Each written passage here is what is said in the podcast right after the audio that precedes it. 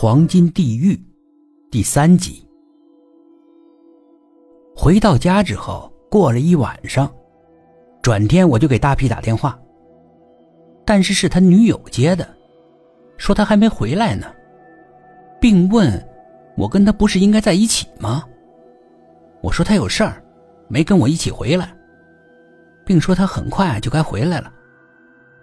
其实我的心里面很担心。不过吧，这也不怪我。当初我那么劝他不要他去，可是他非要去。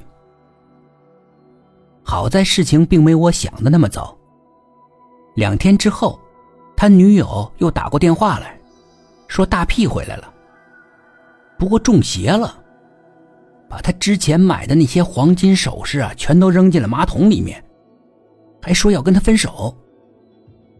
赶紧跑到大屁的家里面，他正收拾行李呢。我说：“怎么回事啊？”大屁的女友哭着说：“他要和我分手，我不同意，他要走，说只要我同意分手，这套房子就给我。”我说：“那挺好啊，你赚到了，什么时候过户啊？”哎，你别开玩笑了。他女友手里面紧紧攥着一把金首饰。我问他：“你手里什么东西啊？”首饰，大屁说：“这些都是堕落的，扔到马桶里了，我刚捞出来。”我跟他女友聊天的期间，大屁一直不说话，只是收拾行李。我过去一拍他：“哎，咋了？忙活什么呢你？”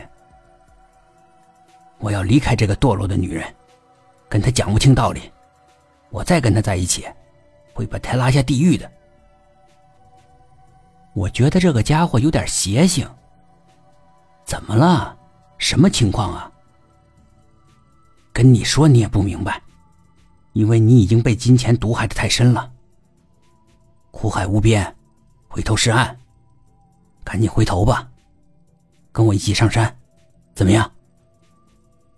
我一听，你信教了？什么教啊？他说：“我才没信教呢，那些教派都太低级了。我是去了地狱，才明白很多道理的。”我说：“行了行了啊，你这是潜水后遗症，知道吗？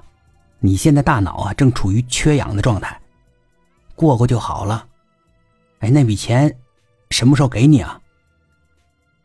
我觉得。”只要一提钱的事儿，他就应该能清醒过来。不料他却对我说：“那些钱都给你了，但我劝你啊，都捐了吧。所有的金钱都是堕落的源泉，会最终让你堕入深深的地狱的。”好家伙，哎，你这家伙真吓到我了啊！你到底吃了什么不消化的东西了？正常点行不行？他收拾好了行李，背着就往外走。我看他还带了双登山鞋。你要去爬山呐？你不累吗？你山上缺氧，你现在就是大脑进水又缺氧，劝你别去爬山。他说：“山顶最安全。”他女友拦着他，不让他走。大皮一把就推开了女友，出门去了。我说：“你不用拦着他，让他走吧，去山上清醒清醒，对他有好处。”多年以来，我一直为这句话而后悔。